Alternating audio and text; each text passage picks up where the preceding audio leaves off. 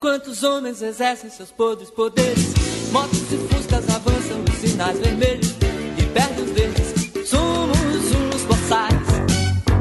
Bendita Sois Voz no ar. O Bendita Sois Voz é uma parceria do Voz com a Rádio Estação Web e nós estaremos aqui todas as quintas-feiras, das 7 às 8 da noite, para discutir um pouquinho sobre política, sobre sociedade, sobre o que for mais pertinente no momento. E o programa também estará disponível em voz.social e também em aplicativos. Agora, nessa estreia do Bendita Sois Vós. Eu sou Jorge Santos e eu estou muito bem acompanhada pelos jornalistas Evelyn Argenta, Igor Natush e Tércio Sacol. O Tércio que também é professor de jornalismo da FAMECOS, da PUC do Rio Grande do Sul.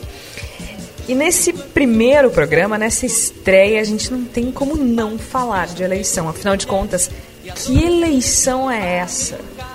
É uma eleição atípica mesmo. A gente tem candidato que estava preso, candidato esfaqueado, candidato jejuando no monte, candidato com teorias da conspiração, é ursal, é nova ordem mundial, é uma coisa completamente louca, candidato falando de Beyoncé, presidente mandando recadinho para outro candidato que é aliado, mas não é aliado. É um, digamos que é uma eleição bastante diferente daquelas que a gente está acostumado. E por isso a gente separou, antes de, de, de, começar a discussão aqui, a gente separou algumas declarações de candidatos à presidência da República, ou relacionados a eles, que exemplificam um pouco da anormalidade do pleito de 2018. Ciro, o senhor é um dos fundadores do, do Foro de São Paulo. O o senhor pode falar aqui para a população brasileira, para a nação brasileira, sobre o plano Ursal? O que o senhor tem para dizer? O plano URSAL, União da República Socialista Latino-Americana. Tem algo a dizer para a nação brasileira? A democracia é uma delícia, é uma beleza, e eu dei a vida inteira e continuarei dando, mas ela tem certos custos. Vá para casa do Romero Jucá, seu filho da puta. Agora, é, candidato. Pode tirar isso daqui. Esse aqui é do Romero Jucá. Romero Jucá. Romero Jucá, tira ele, tira ele, prende ele aí. Geraldo Alckmin, candidato a presidente da República. Me dirijo a você. A você pelas falsidades que você tem colocado no seu programa eleitoral e eu não posso silenciar em homenagem ao povo brasileiro. Naquele contexto, nenhuma dessas denúncias estavam postas e, obviamente, que o apoio que foi dado ao Aécio Neves foi em cima de um compromisso que ele assumiu Candidato, é A, B ou C ou a Beyoncé? Olha, isso é um assunto muito sério. Eu sei que a polêmica está profunda, mas eu quero esclarecer isso de uma vez por todas. Beyoncé. É Beyoncé? Beyoncé. A, presiden é a, a, pre a, presidenta Dilma não é ré em nenhuma ação que eu tenha Sim. conhecimento. Você tem conhecimento? De uma ação Ela é investigada, candidato. Não, mas espera aí. Presos, o, condenados, o, investigados. Investigado? A Rede Globo é investigada. Mas não. A Rede Globo então, é, é Não é essa a questão, não, candidato. Não é essa a questão dois dizer, homossexuais de, casarem? Não, ah, pelo não, amor de Deus. Mas... Adotar a criança que vai ser um futuro gay, vai ser um futuro homossexual aquele filho. Assim, meio gayzinho, leva um couro, ele muda o comportamento dele. Tá certo? Então, certas coisas, inclusive eu já ouvi de alguns aqui, daqui, no caminho do meu gabinete aqui, quando falei que vinha gravar esse programa, falou, olha, ainda bem que ele deu umas palmadas, meu pai me ensinou a ser homem. Acho que um garoto a casar, adotar um casal de homossexual, um careca, um bigodudo, qual vai, qual vai ser o futuro desse garoto? A princípio vai ser homossexual também. O que você faria se você tivesse um filho gay? Isso nem passa pela minha cabeça que tiver uma boa educação. Fui um pai presente, então eu não corro esse risco. Olha, não é porque o cara faz sexo com seu órgão excretor, ele vai ter que ser melhor do que os outros. Eu não empregaria com meu salário. Sem... Ah, mas tem muita mulher que é competente. Eu não, eu não entraria num avião pilotado por um cotista e nem aceitaria ser operado por um médico cotista. Seu filho se apaixonasse por uma negra, o que você faria?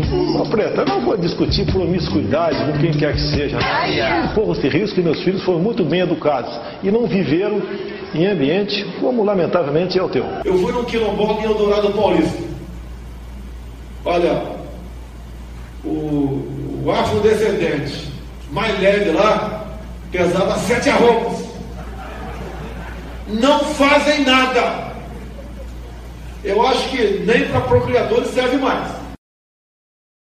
Vamos fazer o Brasil para as maiorias! As minorias têm que se curvar as maiorias! investir para defender as maiorias, as minorias se adequam ou simplesmente desaparecem. Se você fosse hoje o presidente da República, você fecharia o Congresso Nacional? Não há a menor dúvida, daria golpe no, no, no mesmo dia. No mesmo dia. Nunca fiz mal a ninguém. Tadinho, então, né? Então o Bolsonaro nunca fez mal para ninguém, não é mesmo? Mas é claro que a gente pega o Bolsonaro aí para fechar com chave de ouro essa, esse compilado dos candidatos, esse compilado de bizarrice, afinal de contas, esta é sim uma eleição atípica e acho que muito por causa do Bolsonaro, né, Igor?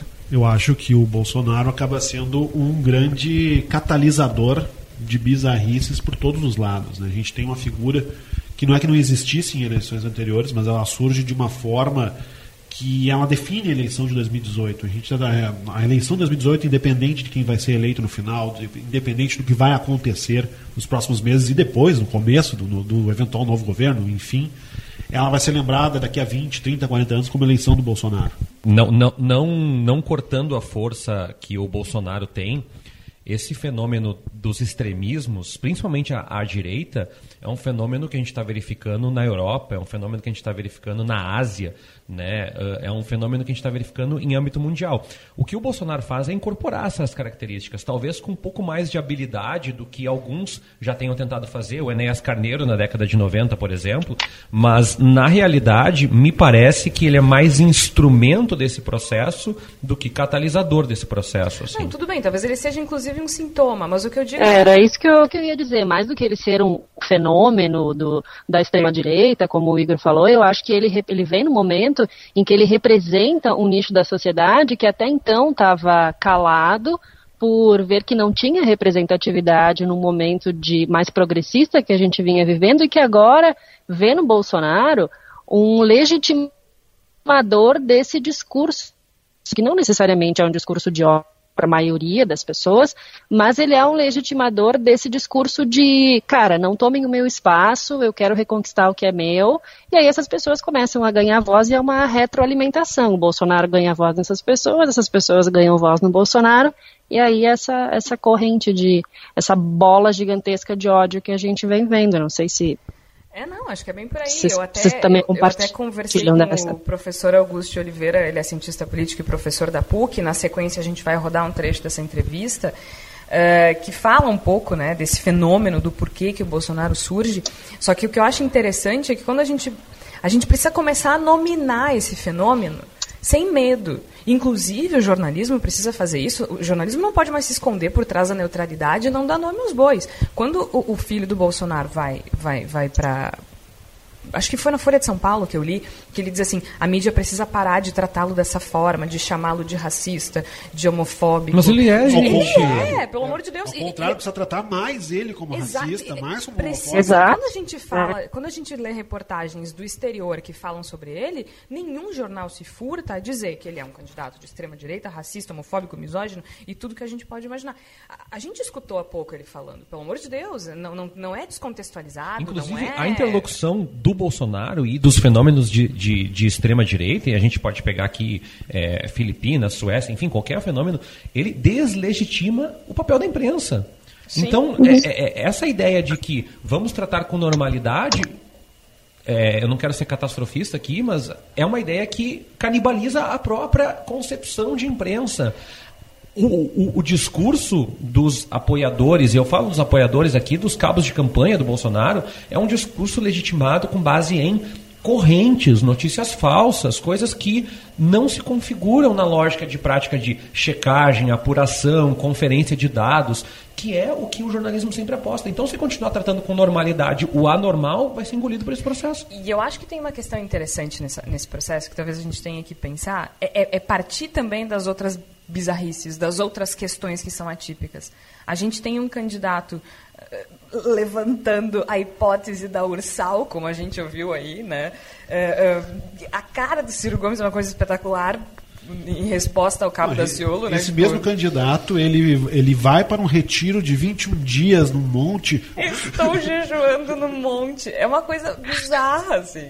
Aí a gente tem... É, a gente tem um candidato extrema-direita, um, me perdoem, vamos dar nome aos bois, um cara que tem todas as características de ser um pouco maluco, né? Que é o, o Cabo Daciolo. É, porque não, não é meio que, que é bizarro no mínimo, como a gente falou, um cara tá, ter o espaço que ele tem falando esse tipo de coisa.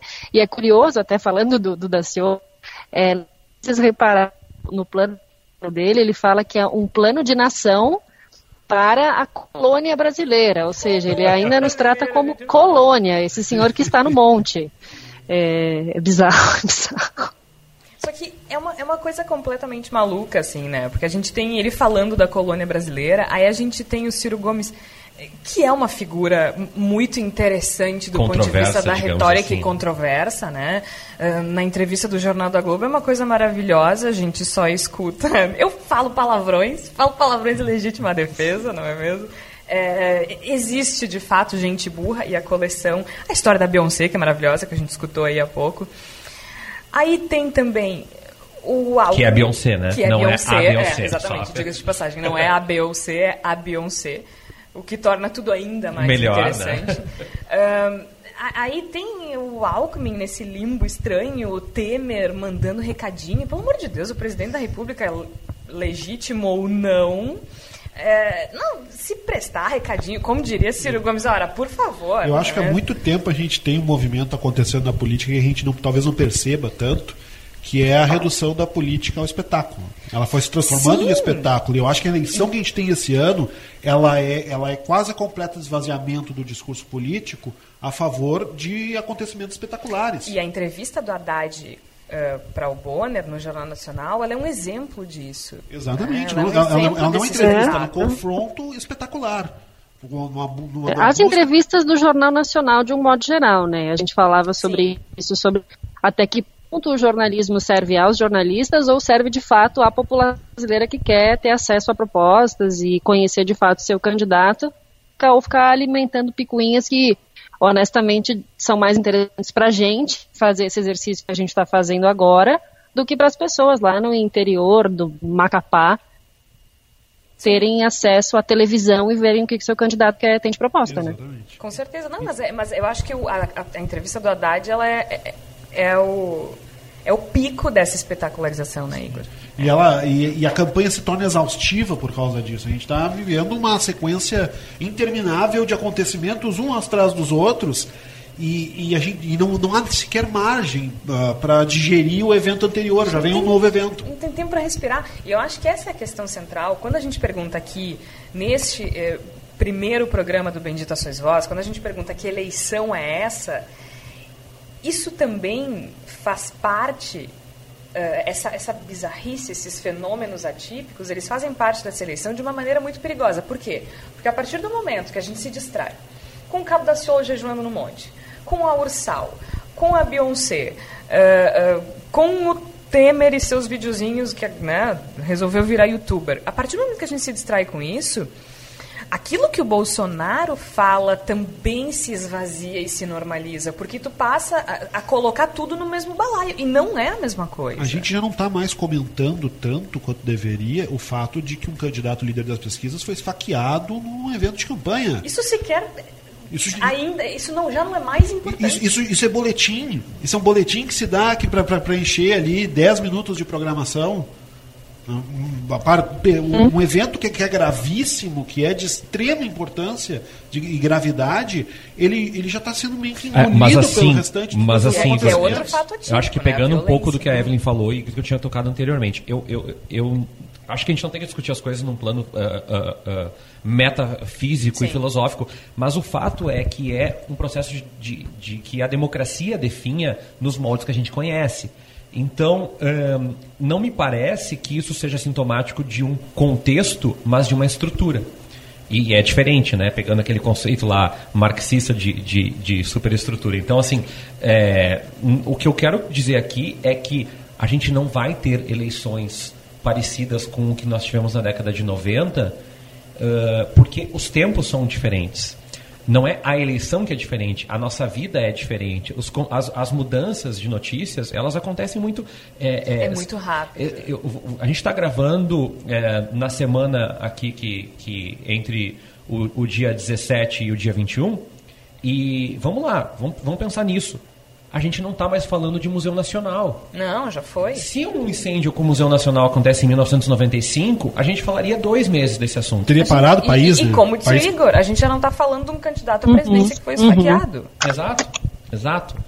Se bem que nem ele está falando mais disso, mas aí é, né, é, é, é, é um processo também que tem a ver, que, que eu acho que com, esse, com essa fragilidade estrutural democrática que pode alavancar outros aventureiros. E aí podemos ah, entrar em um, um, contexto de que uh, a gente está falando, gravando aqui do Rio Grande do Sul, a Evelyn de São Paulo, os, os candidatos ao governo do estado ainda são muito tradicionais e convencionais, não embarcaram nessa lógica, mas é porque eu acho que não chegou o tempo, mas logo logo a gente vai ter essas, essas concepções de aventureiros guardo, se entranhando. E, e o Bolsonaro é fruto disso, é Exato. fruto dessa estrutura. Agora, é bastante uhum. claro que essa eleição ela gira em torno do Bolsonaro de uma forma ou de outra, é, por menos que a gente goste de admitir. Né? Eu, pelo menos, não tenho pudor nenhum em dizer que eu detesto admitir isso e perceber esse fenômeno acontecendo. E eu conversei com o professor Augusto Oliveira, ele é cientista político, ele é professor da PUC, do programa de graduação e de pós-graduação também em ciências sociais, e ele fala um pouco justamente sobre como esse fenômeno do Bolsonaro surge. O Bolsonaro, ele é, ele é, ele é, um, ele é um, político maravilhoso. Né? Muito competente. Muito competente e, e, e, capaz, vamos dizer assim, e com virtude suficiente para compreender o ar do, o ar do tempo e explorar isso de maneira eficiente. Né? E é um candidato, por isso, é, muito importante, um tipo de candidatura muito importante, porque ele é capaz de viabilizar a esperança das pessoas, né? a esperança mais, é, é, é, é vamos dizer assim, né? intestinal das pessoas em relação aos seus medos, às suas frustrações. Ele consegue mexer com tudo que mais apavora as pessoas, né? Sim, e isso não necessariamente é uma coisa ruim. Sim. Né? É uma pessoa é, ser capaz de congregar hoje, a gente fala de 25% né, dos brasileiros e de, e de é, motivar essas pessoas para engajamento na política não é algo que não é algo fácil. Então a inteligência do Bolsonaro para conseguir fazer isso não deve ser menosprezado. E mais do que isso, ele estava competindo com outros players importantes né? O próprio Sim. PSDB, né? a gente tinha o MBL, também tinha né, a intenção de fazer esse papel, um papel que poderia também ser cumprido por candidatos uh, especificamente ligado, ligados a, a, a, determinados segmentos religiosos, e ele conseguiu eclipsar todo esse pessoal, né? inclusive os próprios, os próprios atores políticos que saíram da, da, da, das casernas hoje. Né? Aliados? Né? né? Que se aliam, mas se aliam, entendeu? Tu tem o general aliado no capitão, entendeu? É, então, então, o Bolsonaro foi capaz de, de é, mobilizar um contingente de pessoas que não parecia ser mobilizável. E ao mesmo tempo que ele mobiliza, ele reinsere essas pessoas na política eleitoral. O que vai ser a partir disso? Se vai ser algo construtivo, mesmo que a gente não goste, ou destrutivo. Ele também tem uma rejeição altíssima, né? Ele, ele, ele tem uma participação que me parece bastante cristalizada no sentido que ele mobiliza todas essas pessoas, ele mobiliza um quarto da população brasileira, mas ele também repele quase metade, a outra metade da população brasileira. É, menos né? que a metade. Enquanto não menos. fosse 51% não... por ele, tudo bem. Exatamente. Né? É. A rejeição, se não me engano, é 40, 42, 43, de acordo com a última pesquisa. Quer dizer, é, se, é, se, é uma, se é um candidato à margem, que vai concentrar muitos votos, vamos dizer assim, radicais em determinado espectro político, né, o que ele deve se preocupar é se ele não perde o eleitor médio, né, aquele exato eleitor que está no centro ideológico. Enquanto ele não perder esse eleitor, ele não perdeu ainda, ele pode ser o quanto radical quiser. Né? Então, assim, funciona, né? Funciona. funciona. Enquanto, enquanto, enquanto a rejeição for menos de 50%, uma candidatura como a dele, e ainda faltando três anos para o segundo turno, para o primeiro, primeiro turno, e mais. mais um mês. É, quer dizer, a posição do Bolsonaro é extremamente confortável. Bom, então, essa também ela é uma discussão. É, quando a gente fala que o Bolsonaro é o centro da discussão, ele mobiliza, mas ele também mobiliza a oposição. Né? Ao mesmo tempo que ele organiza o eleitor que se descobriu conservador, o eleitor que se descobriu radical, o eleitor que quer tá louquinho para morar na década de 1950, a gente vê aí um grupo maravilhoso de mulheres reagindo contra isso, por exemplo, né? Ele é o candidato da divisão, então ele trabalha nos dois extremos dessa divisão. Né? Ele, ele surge como um elemento que só pode se encarnar, só pode tomar o formato que ele apresenta hoje numa sociedade cindida, numa sociedade no qual há uma grande discordância e a discordância é o seu definidor. A nossa sociedade, nesse momento, politicamente, ela se define a partir das, das suas divisões, das suas oposições. E é, é nesse elemento que o, que o Bolsonaro pode existir, porque, como tu colocou, ao mesmo tempo em que ele traz a, a, uma, uma voz de, de atraso, vamos colocar as coisas no termo certo, de sim, atraso, sim, de, atraso de, retrocesso, de, retrocesso, de, de limitação de liberdades. Quem, quem não quer ir nessa direção, quem não se sente inclinado nessa direção, vai fazer uma reação igualmente intensa em outro ponto. Mas aí, Igor, tem é a retórica, né? É, é, é, acho que é importante colocar aqui o, o eco que o discurso dele encontra, encontra na simplicidade. O que, que as pessoas buscam no contexto é onde elas não fácil. sabem para onde vai o trabalho, não sabem para onde vai o dinheiro, Sim. não sabem para onde vai a democracia, não sabem para onde vai a família? Bom, eu vou me apegar nas poucas coisas que eu sei me apegar. E ele usa uhum. isso no discurso dele. Usa né? muito bem. O, próprio, o professor Augusto diz que ele é um político fenomenal, ele é um político maravilhoso. E ele é. Gente, ele conseguiu catalisar uma porção da população que estava um abandonada. Simples. Sim. A, com inteligência fez... emocional também. Nossa, muito grande. Ele, ele, ele é um uhum. político muito bem sucedido. Ele, ele tem uma coisa que faltou a, a, ao Alckmin, que faltou. Ao, ao Ciro, não mas, mas faltou a Marina, principalmente, que é timing. Ele soube aproveitar o momento em favor dele. Agora, essa coisa de mobilizar a reação, ela também é importante. A Evelyn fez uma, um levantamento para a gente do Voz, que é uma coisa maravilhosa, que são as propostas dos candidatos para as mulheres. E o Bolsonaro é justamente um dos candidatos que nem menciona a mulher no programa de governo, né, Evelyn? É, ele menciona, não, não sermos justos aí com o candidato, ele menciona uma vez mulher e nas propostas é, para políticas públicas para mulheres ele fala especificamente de violência, é, aumentar os mecanismos para combater violência, ele fala em redução da maioridade penal para prender é, as pessoas que eventualmente cometam enfim. E isso que o. Não sei se era o Tércio ou se era o Igor que estava falando, que a voz de vocês é parecida, e eu, como não vendo, vocês só ouvindo estava falando sobre a simplicidade do discurso, né? Isso é uma coisa que, que a gente que vai para a rua, conversa com ele, percebe muito isso. A pessoa, ela não quer ouvir que, que nós vamos formular para políticas públicas de educação, para que a criança tenha acesso à educação desde os primeiros anos e saia lá no ensino médio com o emprego. O que a pessoa ouvir é, cara, eu vou botar teu filho no colégio e ele não vai virar bandido a mensagem do Bolsonaro, talvez por ser muito mais direta, mais simplista, ela seja muito melhor assimilada pelas pessoas do que esse discurso é, de universidade que a Marina fazendo, por exemplo, que é muito bonito e um discurso que é, tem muito fundamento. O próprio Haddad, quando fez isso aqui na Prefeitura de São Paulo, é, tem muitas pessoas que estudam a campanha do Haddad aqui em São Paulo e dizem que ele perdeu por isso, porque ele fez muito pela cidade de São Paulo, ele não soube claro que ele fez pela cidade de São Paulo com a, o vocabulário das pessoas. Então, a gente tinha um aventureiro político, que agora é candidato ao governo, João Dória, que fazia isso, ele falava diretamente para as pessoas, falava o que elas queriam ouvir, não necessariamente o que era melhor para a sociedade, deixamos bem, vamos deixar bem claro, mas o que as pessoas queriam ouvir naquele momento. E o Haddad não soube fazer isso, né? Me parece que talvez agora, na campanha a presidente, já tomado alguns conselhos do Lula lá em Curitiba, ele começa a mudar o discurso um pouco. Mas é isso, né?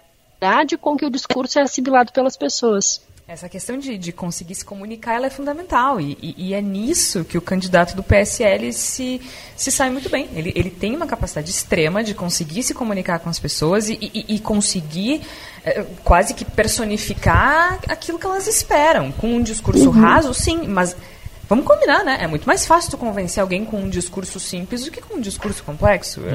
A, a, gente pode ficar aqui falando de teorias e ciência política e ciências sociais como a gente tem condições de fazer, mas é inócuo, né? Não, não faz sentido. E ele, se, sentido. ele se aproxima das, das pessoas, da população, tanto no discurso quanto na imagem, né? Porque Muito. ele era, até o momento do, do, do, atentado contra ele, ele era, bem dizer, o único candidato que podia usar na sua campanha imagens com, com, no meio das pessoas, sendo carregado nos braços, discursando para a massa. Esse, esse elemento que é, e aí sim, é um elemento antiquíssimo, é milenar da política, ele, os outros candidatos não estão sendo capazes de explorar também porque ainda não encontraram o tom do seu discurso que chame aquela massa que não é militante, né? que não é aquela pessoa que não, não é identificada com PSL, mas que se identifica com o que diz o Bolsonaro. E aí a gente entra num outro fator importante diferente dessa eleição, que é a questão da estrutura partidária. Ela perde importância. No caso do Bolsonaro, a eleição dele é ele, é a figura dele, não é uma estrutura partidária. Se a gente for para a esquerda, talvez a gente comece a assistir uma emancipação da esquerda que já não depende tanto que do é um PT, campo, né? que é um campo, né? A gente já não depende uhum. tanto de um partido, tu começa a se ramificar. Se a gente for para a direita, a gente pensa no Alckmin, que o partido dele também se esvazia ele vive numa espécie de limbo. O professor Augusto Oliveira ele consegue esclarecer bem eh, esses pontos a que a gente se refere com relação a, a, a essa estrutura partidária. Tem a questão, né, tem a questão da estrutura partidária, que via de regra se, se conta como capacidade de chegada na eleição, né, deputados, candidatos a... O Bolsonaro é inexistente. Né? É inexistente, mas é muito bem contrabalanceado Sim. por uma estrutura social de, de apoio é, figura. na figura dele. Isso é interessante, né? Então ele tem uma estrutura que não é partidária, que é também partidária, né? Tem um monte de político dos partidos tradicionais não, oficialmente apoiam o Alckmin, etc., mas estão fazendo campanha com, com o Bolsonaro. É, partidos que inclusive apoiam a, a, o, o, Alckmin, inclusive apoiam o PT aqui no estado, apoiam, apoiam o, o Bolsonaro é, é, na, no palanque regional, vamos dizer. Então tem esses, esse, esse monte de oportunista que está, que vai, né, colocar água na campanha do Bolsonaro. E, e mais importante que isso, toda a força social da candidatura do Bolsonaro, que é esse, esse, esse militante que se descobriu que se descobriu reacionário, né, que, se, que descobriu esse despertar para a política, que se descobriu vamos ver, conservador, né, que talvez tenha sido um pessoal que cresceu é, no, no que cresceu ou que se consolidou na política em oposição ao PT. É, porque a esquerda era o status quo, né? É, enfim. E essas pessoas, elas não dependem, não dependem dessa estrutura partidária muito enfraquecida que a gente tem hoje. Quer dizer, então, mas por outro lado, o pivô da campanha do Bolsonaro é ele próprio. Sim, é. E ele está no hospital. Então, tem essa perda que tem que ver qual que vai ser o verdadeiro reflexo dela, que pode ser mais devastador. Bom, então é, então é isso, assim, é, é, o professor toca num ponto importante. A campanha do Bolsonaro é ele. E agora só resta saber. Esse fato de ele estar em, impossibilitado no, no hospital, ele tem, ele tem dois lados, né? Ele pode ajudar, no sentido que ele não fala o que o vice dele vem falando e fazendo com que percam votos, mas também pode atrapalhar porque não tem o corpo a corpo. Né? É, e aí a gente entra numa questão complicada a violência em si, mas também uma instabilidade democrática. Né? Sim, a nossa Acho que é fundamental a gente partir de um reconhecimento que muitas vezes pode ser difícil, pode ser doloroso, mas a gente precisa fazer. Né?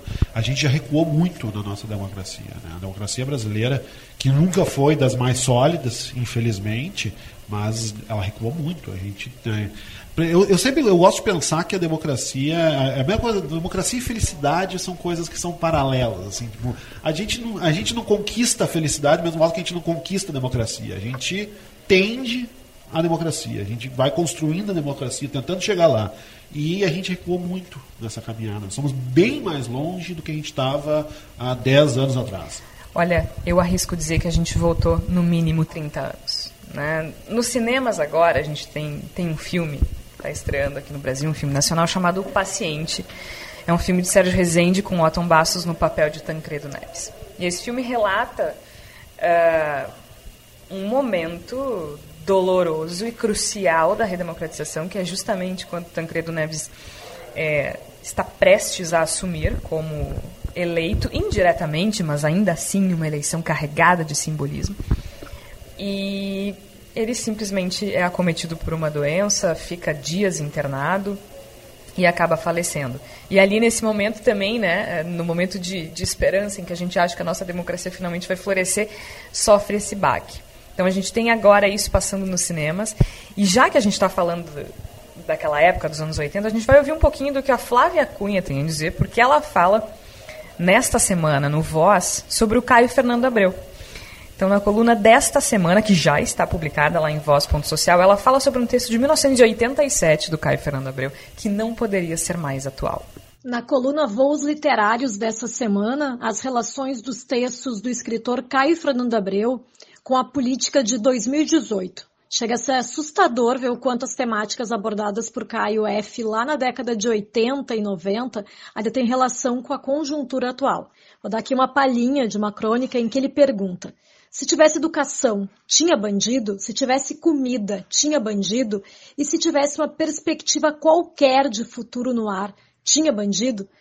Me digam se não parece uma resposta à frase bandido bom é bandido morto, infelizmente propagada nas redes sociais em pleno século XXI. Mas resistiremos, e a boa literatura é uma forma de resistência ao conservadorismo. Bom, então se a gente pegar o que disse a Flávia, a gente pensa no que a gente está assistindo nos cinemas, é impossível não lembrar daquele período, é impossível não pensar na década de 80. E é por isso que quando o Igor fala que a gente vive um retrocesso, que talvez a nossa democracia esteja voltando, é impossível não pensar que a gente voltou no mínimo 30 anos, se não 50, né, é, eu, eu, eu, eu não gosto, eu acho que a gente tem que tomar muito cuidado quando a gente evoca alguns conceitos. É, o pessoal da esquerda, eu acho que a gente tem que tomar alguns cuidados. A gente tem usado muito a expressão fascista. É, e eu acho que a gente tem que entrar na conceituação, mas, eu me, é, mas eu me lembrei muito do, do julgamento do Eichmann da, da, na Arendt, porque ela fala algumas coisas que são muito importantes assim. E ela fala que, entre outras coisas, que a partir das crises na, na, na, União Soviética e também na Alemanha, e eu quero deixar bem claro, eu vou chegar lá no meu ponto, uhum. as pessoas se submetem a alguns sacrifícios no presente, inclusive a perda da democracia. E me parece que a violência no Brasil é o grande vilão. E aí tu pode colocar a violência nas pessoas da periferia, nas pessoas da esquerda, no público LGBT, enfim, tu escolhe o teu alvo. É, e por isso que eu faço esse paralelo. Eu não estou dizendo que a sociedade do Brasil é equivalente ao processo que a Ana Arendt faz a descrição, tanto no Origem do Totalitarismo quanto no julgamento do Eichmann, mas que há paralelos que a gente tem que tomar algum cuidado, porque temos um inimigo público, que é a violência, e aí a violência parece que, é como o Igor tinha falado antes, parece que é uma pessoa que escolheu ser violenta, que é fácil, é. a gente elimina essa pessoa e a violência está extirpada da sociedade. Bom, é um alvo fácil. A outra coisa que eu acho que é importante, que a Ana Arendt fala, e me veio isso à cabeça agora, é anular as consciências. Porque se, eu já ouvi muita gente, principalmente de meia idade, falar que não tem problema não ter tanta liberdade desde que haja segurança. E esse é o discurso do Bolsonaro. O discurso é você não toparia é, daqui a pouco obedecer mais e não ter? Como é que é, como é, que é aquele programa que a, que a pessoa fica com um, uh, com um fone e não escuta as perguntas? Você isso. quer trocar uma geladeira por uma isso. bola de futebol? É tipo Sim! Eu me sinto num programa desses constantemente. Então... Não, tu não tem essa impressão, Evelyn? Tipo, você quer trocar a democracia tenho. por um presidente maluco? Sim! é, é... Sim, tenho. E, é, e é, não sei se o Tércio já concluiu, não não, é isso, é isso. Pode seguir. Dele. Porque é, é uma impressão que eu tenho de alguns nichos da sociedade, eu uso muito como exemplo, eu falo disso os meus pais, que eles nasceram, cresceram, se criaram no interior de uma cidade minúscula no Rio Grande do Sul, chamada Flores da Cunha, a Jarja conhece, e talvez a Jarja compartilhe um pouco dessa sensação que eu tenho. Para a geração dos meus pais, a ditadura foi maravilhosa, por quê? É, os protestos e a visão acadêmica e a repressão chegou no interior de Flores da Cunha. O que chegou no interior de Flores da Cunha foi só isso, foi a dança, o poder andar na rua a hora que quisesse, é, somado isso a uma educação bem é, rígida que eles tiveram. Hoje em dia, quando eu falo com os meus pais sobre tudo que aconteceu na ditadura militar, eles ficam surpresos, eles falam, isso eu nunca vivi, isso eu não, não. Eles têm até uma dificuldade em acreditar que isso seja de fato realidade, porque o que chegou para eles só foi, entre muitas aspas, pelo amor de Deus, a parte boa da ditadura, entendeu? Sim. E a, a, sensação que eu tenho é de que muitas pessoas elas se alimentam disso ainda, dessa sensação de passado é, que a ditadura trazia. Com certeza. Me, me, chama a atenção, Evelyn, desculpa te interromper, é só porque é, tu falando, eu também sou de uma cidade pequena do interior do Rio Grande do Sul, menor ainda que Flores da Cunha, que se chama Paraí. E há pouco tempo eu conversava com meu avô. Meu avô tem 84 anos, é um senhor uh, uh, semi-analfabeto, assim, ele sabe escrever o próprio nome, lê algumas coisas, mas não é uma pessoa que teve uh, instrução formal. E ele a gente estava conversando sobre a eleição e ele me perguntou algumas coisas. Ele é muito curioso, muito interessado. E quando eu falei para ele que tinha pessoas que queriam a volta da ditadura, ele ficou, ele ficou chocado. E ele com aquele jeitão dele de italiano, mas como assim? Eu digo, vou, é sério. Não, não, não é verdade. Ele não queria acreditar que, que, que tem gente que queira, porque ele me disse assim: a minha vida foi boa naquele período. Mas isso não significa. E aí, olha, uma coisa que para mim é muito interessante, porque foi muito puro o que ele disse. Ele me disse assim: a minha vida era boa naquele período, mas isso não significa que era boa para o país. Certas coisas não podem se misturar. Lugar do exército não é no governo. É, é, é puro, é simples. Lúcido. É simples assim. Muito. Né? Uh, e, e, isso, quando eu falo de a gente voltar 30 anos, é tão anos 80 discutir viabilidade democrática, e, e, ainda assim aqui estamos nós. Uh, uh, essa questão de a democracia em si ser debate também é uma novidade dessa eleição atípica. Porque eu não sei vocês, mas eu quando estudava, e eu estudo muito sobre ditadura militar, eu, eu, especialmente porque eu estudo processos de democratização no Brasil, eh, no mundo, mas espe especialmente processo de democratização no Brasil, para mim é uma coisa muito distante, né? Quando a gente pensa na ditadura, a gente pensa naquela coisa que estava lá longe, que a gente lê no livro de história e que não vai mais acontecer. E de repente, cá uhum. estamos nós discutindo viabilidade democrática do nosso país e com medo do que pode acontecer. Uh, só que a questão é que esse medo não é abstrato. Né? E o vice do candidato do PSL, o general Hamilton Mourão, deixa isso muito claro. Ele deixou clara a possibilidade de autogolpe na entrevista à Globo News, que a gente vai ouvir agora um trechinho. Momento em que a anarquia toma conta do país não está acontecendo. Volto a dizer. Mas em qualquer, em qualquer hipótese, hipótese, Em qualquer hipótese, uma intervenção é. é quem é Agora, que vai decidir que a situação é, está é, de limite, anarquia, é, no, nesse limite que o senhor está. Para isso colocando. existe comandante, né? O comandante teria que decidir, não seria iniciativa. Mas de... o comandante quem? O, o presidente da República? O, é o, o próprio presidente da República ele é o comandante em chefe das Forças Armadas, ele pode decidir isso. Ele pode decidir empregar as Forças Armadas. Aí você pode dizer, mas, mas tem é um regras, é só o Congresso é, Nacional. É um autogolpe. É um autogolpe. Então é isso, ele fala simples assim. Sim, que o autogolpe é uma possibilidade em caso de anarquia. Mas o que é anarquia? O que, ah, é, é o que quer que ele seja, né, né Tércio? Exatamente. Uhum. E, e, aí me vem uma questão na cabeça que é Qual é a subjetividade, e, e eu acho que a gente tem que colocar em pratos limpos aqui, qual é a subjetividade que derrubou o governo Dilma Rousseff? Crise econômica. Qual é a subjetividade que faz com que o Peru cogite dissolver o Congresso? Economia. Qual é a subjetividade que faz com que as pessoas na Argentina passem a abrir mão de alguns preceitos democráticos, mesmo que com o macro? Economia.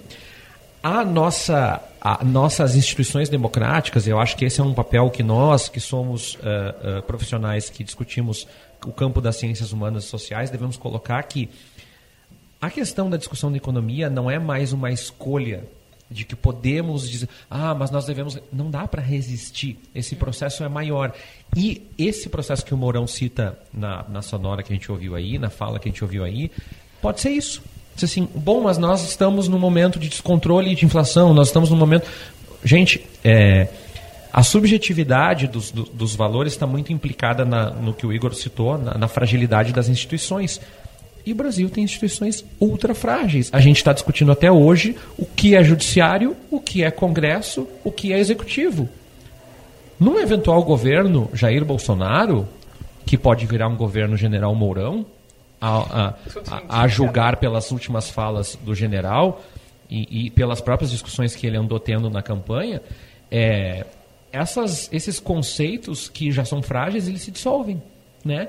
E, de novo, a gente volta para aquela discussão. A fragilidade democrática também tem a ver com a percepção das pessoas. A gente chegar no interior, eu sou do interior, mas sou de uma cidade maior que é Santa Maria, de chegar no interior e dizer assim, bom, eu abro mão dessas situações.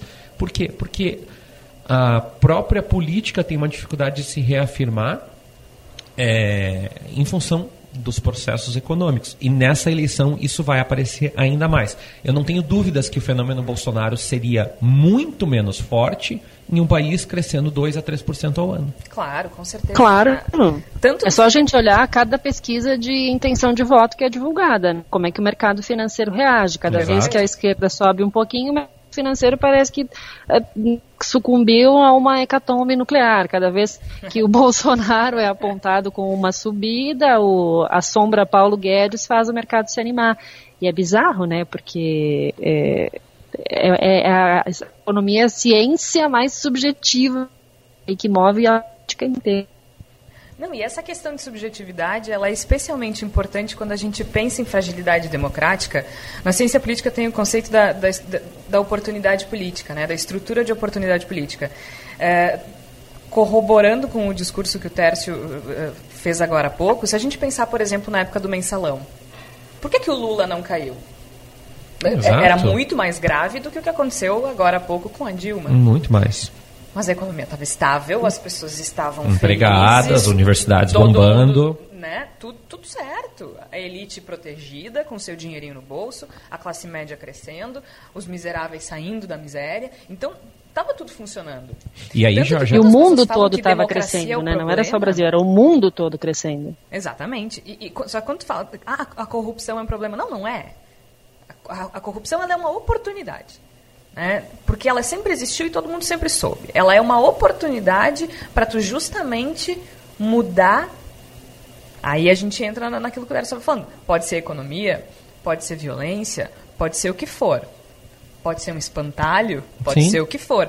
Mas a corrupção ela está sendo usada só como um um subterfúgio pra, como uma oportunidade para se modificar alguma e, coisa. E... Não, e outra, né? A gente, e a gente tem uh, uma. A gente já deixou muito claro aqui, né, que as instituições estão muito enfraquecidas no Brasil, as instituições democráticas, e a gente passa pela estrutura partidária, como a gente falou antes, e agora a gente está falando no Congresso, que é outra instituição enfraquecida, e isso abre as portas, isso amplia as oportunidades desses predadores.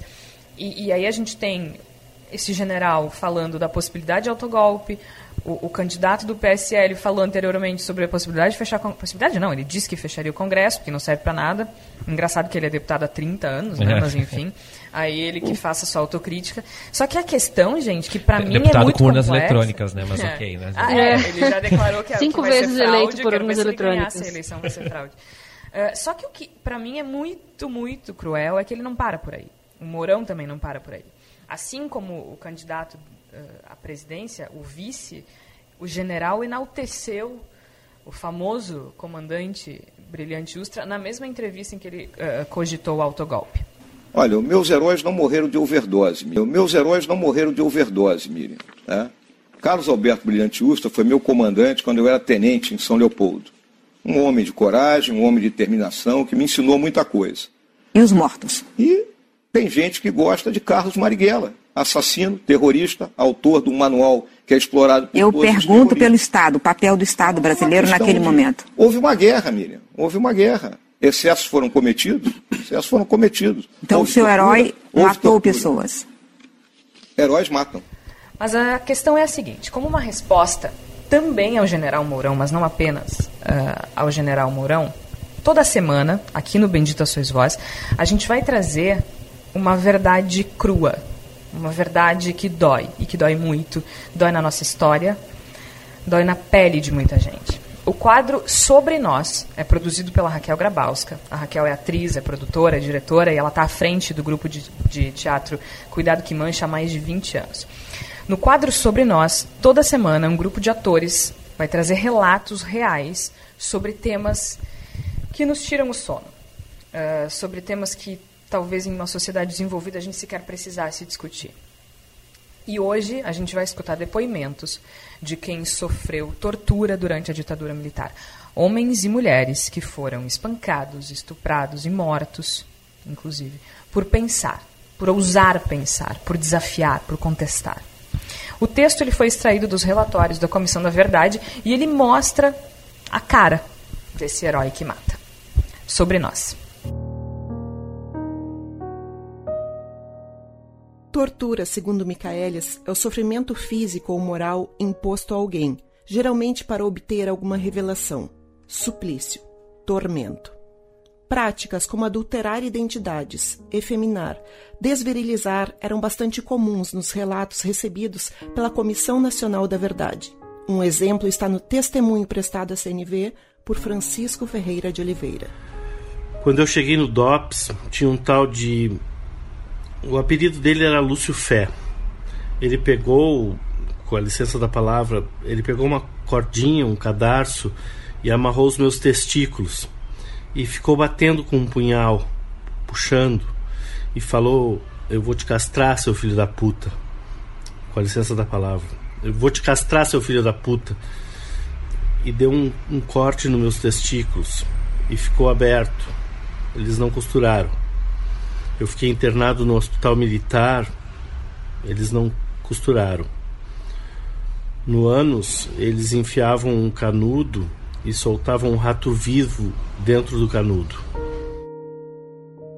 Crimeia Alice Schmidt de Almeida foi torturada com palmatória, entre outros métodos, apesar de grávida de sete meses. De manhã, o próprio, o próprio comandante-major Carlos Alberto Brilhante Ustra ele foi me tirar da cela e ali mesmo começou a tortura. Espancamentos, principalmente no rosto, na cabeça, choques elétricos nos pés, nas mãos, murros na cabeça quando eu descia as escadas encapuzada que provocavam dores horríveis na, na coluna, nos, nos calcanhares, palmatória de madeira nos pés, nas mãos. Por recomendação de um torturador que se dizia médico, não deviam ser feitos espancamentos no abdômen e choques elétricos somente nas extremidades dos pés e das mãos. Gilberto Natalini era médico com orientação política à esquerda, apesar de sem filiação político-partidária. Ficou surdo em razão dos choques que sofreu. Ele virou alvo dos militares por ser leitor do jornal do Movimento de Libertação Popular. É. Me pegaram e me jogaram para dentro de um carro e me levaram para a rua Tutóia do Dói, COD. Então me levaram para lá, assim, me puseram numa sala para me interrogar. Inclusive pelo, pelo coronel Ustra. Ele me, me interrogou assim várias vezes na sala. E essa sala era assim muito pequena, escura. Tinha umas lâmpadas no, no, no rosto da gente. Então me torturaram fisicamente. E eu fui bastante pressionado psicologicamente e ameaçado de todas as formas para dizer como é que eu tinha contato com, com esse jornal. Integrante da Comissão de Familiares de Mortos e Desaparecidos Políticos, Maria Amélia de Almeida Teles teve os filhos raptados depois de ser presa com o marido César em dezembro de 1972. Tive os meus filhos sequestrados e levados para a sala de tortura na Operação Bandeirante. A Janaína com 5 anos e o Edson com 4 anos de idade. Inclusive eu sofri uma violência, ou várias violências sexuais. Toda a nossa tortura era feita com as mulheres nuas. Os homens também. Os homens também ficavam nus com vários homens dentro da sala levando choques pelo corpo todo. Inclusive na vagina, no ânus, nos mamilos, nos, nos ouvidos. E os meus filhos me viram dessa forma. Eu, urinada, com fezes, Enfim, o meu filho chegou para mim e disse: Mãe, por que você ficou azul e o pai verde? O pai estava saindo do estado de coma e eu estava azul de tanto. Aí que eu me dei conta tantos hematomas no corpo. Sobre Nós. Direção Raquel Grabowska. Trilha sonora Ângelo Primon. Roteiro e produção Georgia Santos e Raquel Grabowska. Elenco: Ângelo Primon, Raquel Grabowska, Vika Chaba e Vinícius Petri.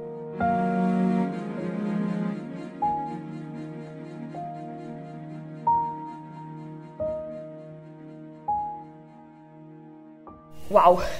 É, é, é aquilo que eu falei antes. É, sempre que eu pensava na ditadura, eu pensava em algo distante que, que pertencia a um livro. Não parece surreal a gente precisar falar disso assim, dessa forma crua, que agora a Raquel e esse grupo maravilhoso trou trouxe pra gente? Mas não parece surreal que a gente precise falar dessa forma para que as pessoas percebam o que está prestes a acontecer?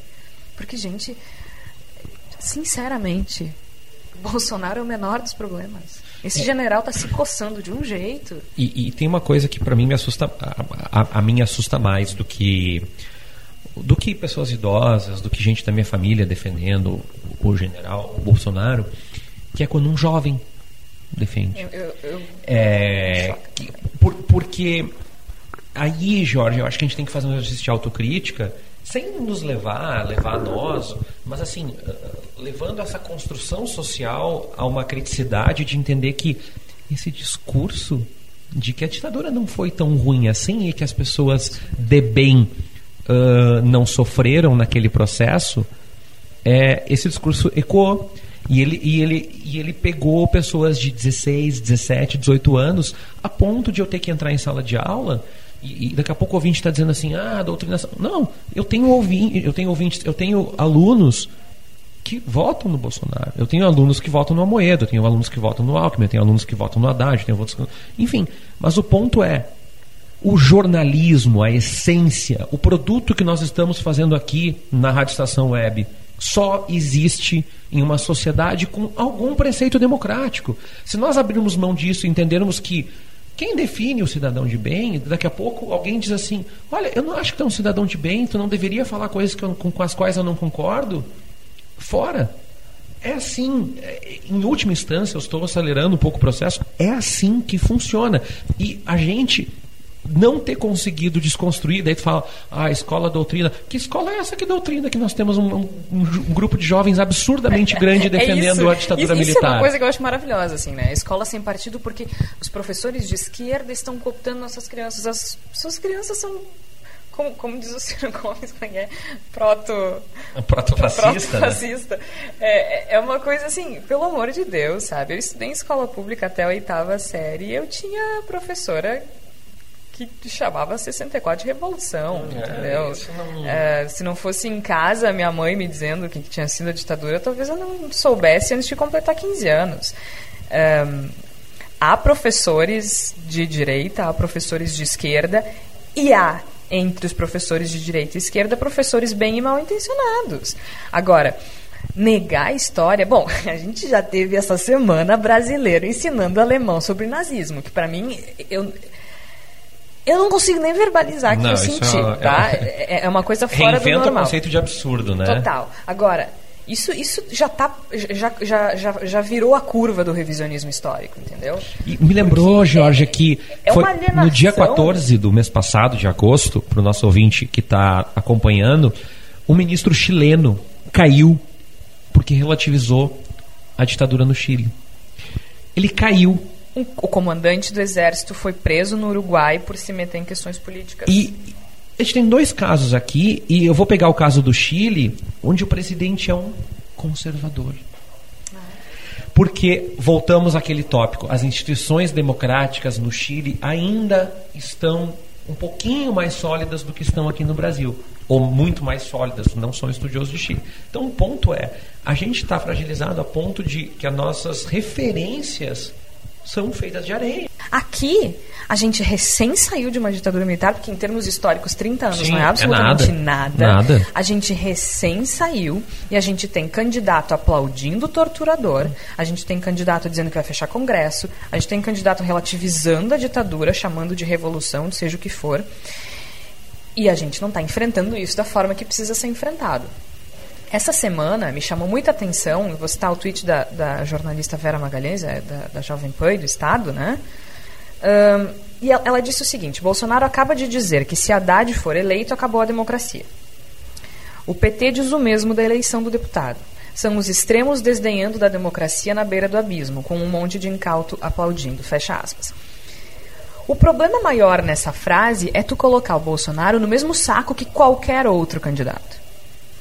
Porque por mais que os outros partidos e os outros candidatos possam uh, escorregar, deslizar, né, cometer equívocos de discurso e até de, de, de ação, tu não tem ninguém defendendo um regime que não seja democrático além do Bolsonaro. Exato. Então, quando tu coloca no mesmo saco, para mim é um equívoco perigosíssimo. Perigosíssimo, porque a gente está relativizando um governo autoritário, a gente está relativizando uma ditadura que já nos fez sangrar, como a gente ouviu nos relatos difíceis agora há pouco. Então, assim, uh, o risco, ele é real. Aliás, uh, o professor Augusto Oliveira, que gentilmente conversou conosco sobre essa eleição, ele dá uma clareada nesse assunto. Há sim um enfraquecimento democrático. Não existe risco, existe realidade nossa democracia hoje é mais frágil do que era há um, a dois, a três, a quatro anos atrás. É, e desse ponto de vista, é, vamos dizer assim, democrático. Agora, agora o que tem na, na campanha, especificamente agora, né, é recolocar o, o, o, o setor militar como player político, né, dentro do centro da nossa política, que estava afastado até agora é, restritos às áreas de atuação na qual eles estavam é, constitucionalmente é, colocados. Agora, havendo ou havendo uma eleição do Bolsonaro, em especial, mas mesmo não havendo, esse ator político ressurge. Bom, e como disse o professor, eu, eu adorei a frase dele, que ele disse: não há risco à realidade. ele disse: não há risco à realidade. A realidade é essa. A realidade é de fragilidade democrática. Uh, e quando a gente perguntou, né, Tércio, no começo do programa, que eleição é essa? É uma eleição em que a democracia está em jogo. Não, totalmente. E, e, eu acho que é importante colocar também que uh, nós temos momentos que são ícones. O Plano Real é um momento ícone. A eleição do Lula, gostemos ou não, é um momento ícone. A queda da Dilma é um momento ícone. Sim. E nós estamos vivendo um momento ícone porque nós sairemos mais fragilizados dessa eleição, independente do que acontecer. Sairemos mais fragilizados, não porque eu acho que a polarização é um fenômeno que é evitável. A polarização sempre existiu. Eu acho muito estranho, Jorge, uh, e nossos ouvintes, quando alguém fala assim: uh, o PT criou a luta de classes.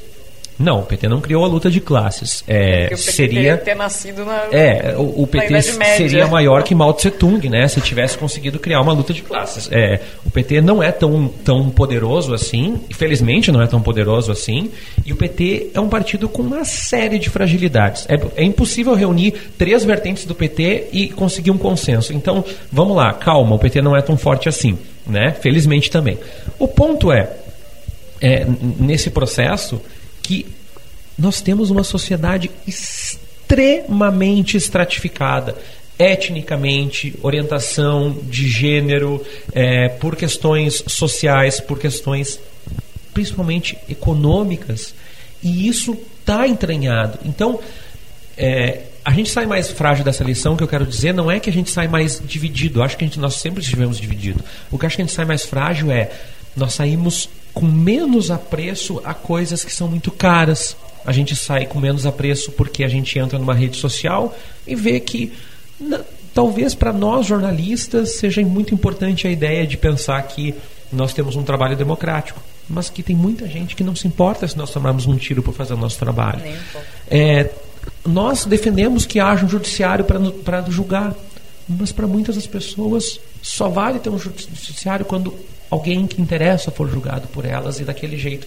Então, nós perdemos o apreço, por exemplo, por um processo que daqui a pouco e, e, aí, Jorge, a gente pode pegar o campo da esquerda também. A ideia de, por exemplo, de ah, se for, vou pegar o caso do Rio Grande do Sul, para quem está nos ouvindo em outro estado, nós temos grandes possibilidades de um candidato do PMDB e do PSDB concorrerem ao segundo turno. Pessoas dizerem que tanto faz, se ausentam do processo. Não.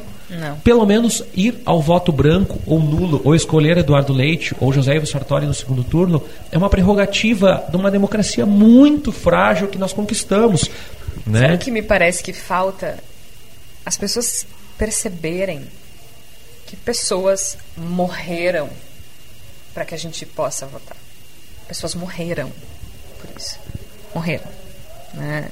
Se hoje é fácil, se hoje é fácil a gente acessar o Facebook e falar o que a gente bem entender sobre qualquer coisa, se hoje é fácil a gente uh, defender o indefensável, se, se há candidatos se há candidatos disputando uma eleição direta para a presidência da República e, e, esses candidatos podem defender o seu brilhante Ustra, é porque alguém morreu por essa democracia.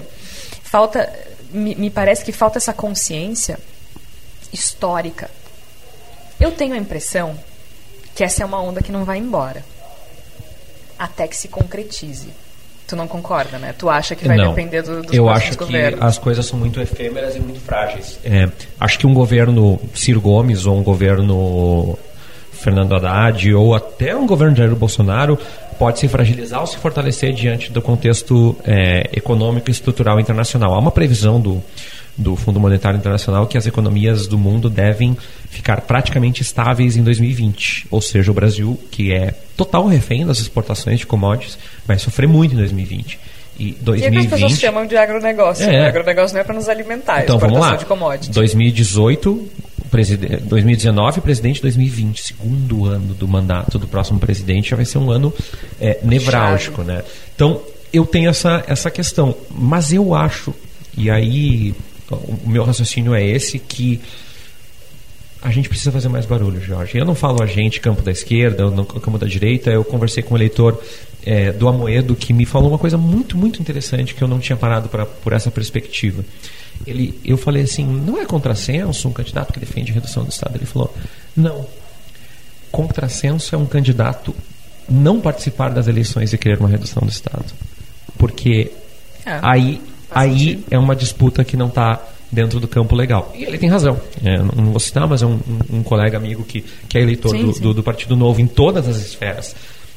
E, e o meu ponto é, nós que nos, nos, nos, entendemos como, como liberais economicamente, como progressistas, como socialistas, como republicanos, como democratas, como sociais-democratas, como eu me considero, nós precisamos talvez entender que não é mais um jogo justo. Não é mais uma luta com rounds, com cartas marcadas, com juiz. Talvez seja uma luta que a gente também precisa fazer alguns movimentos que não estão de acordo com os nossos preceitos históricos. Então, é, a gente tem uma grande base de eleitores do Bolsonaro e eu percebi isso nessa eleição que eu vou votar nele porque uh, vou pegar o caso eleição Marcelo Freixo Conversei com pessoas no Rio de Janeiro que me disseram: pois é, mas o Marcelo Freixo ia dar arma para os traficantes. De onde saiu isso? Correntes com 30, 40 mil de compartilhamento. É um espantalho. Né? É... Eu acho, mas eu acho que aí também, tanto. Porque eu, eu, eu acho, eu ao mesmo tempo que eu concordo contigo, eu também acho que, que tem uma, um movimento, eh, uma onda forte conservadora que que eu não acho que vai passar em quatro anos. Eu tenho a impressão que daqui a pouco o Bolsonaro não ganha agora, se não ele, alguém que representa é, o que ele é diz um, possa ganhar daqui a a um quatro movimento, anos. né, Jorge, que é que a França teve a Le Pen É, fazendo 30 e tantos por cento Eu acho que é uma votos. coisa ampla. Mas, de qualquer forma, tanto ah, o que tu disseste quanto o que eu estou dizendo, ele passa muito pela expectativa do eleitor. O que o eleitor quer, Quer. do próximo presidente. E é isso que a gente vai falar na semana que vem, então. A gente fica por aqui. Na semana que vem tem mais Bendita Sois Vós. Essa foi a nossa estreia dessa parceria do Voz com a Rádio Estação Web. Só antes de a gente ir embora, não esquece de acessar voz.social, tanto para acessar esse programa depois, mas também para conferir o que é que a gente traz nesta semana. A Evelyn Argenta, como a gente já disse, fez um levantamento muito importante sobre o que os candidatos propõem com relação a políticas para as mulheres. A gente fala também sobre o bendito livro de educação sexual. É exatamente aquele que você está pensando. Ele vai ser reeditado e o Samir Oliveira traz na coluna igualmente um texto bem bacana sobre isso. A gente também fala de maternidade. Flávia Cunha fala sobre o Caio Fernando Abreu. Tem texto sobre a tolerância do repórter. Tem texto sobre o mico dos brasileiros com relação à embaixada alemã e, enfim, né, brasileiros ensinando alemães sobre, sobre o nazismo. A bizarrice da semana, já que a gente falou de bizarrice o programa inteiro. E também um texto sobre uma das declarações do general Mourão, que agora disse que família eh, só com mãe e vó é fábrica de desajustados. Desajustada é sua mente, general. E é exatamente sobre isso que a gente fala. Então, não deixa de acessar voz.social. Até mais. Índios e padres, bichas, negros e mulheres e adolescentes fazem o carnaval. Queria querer cantar respeito ao seu transe num êxtase, ser indecente, mas tudo é muito mal.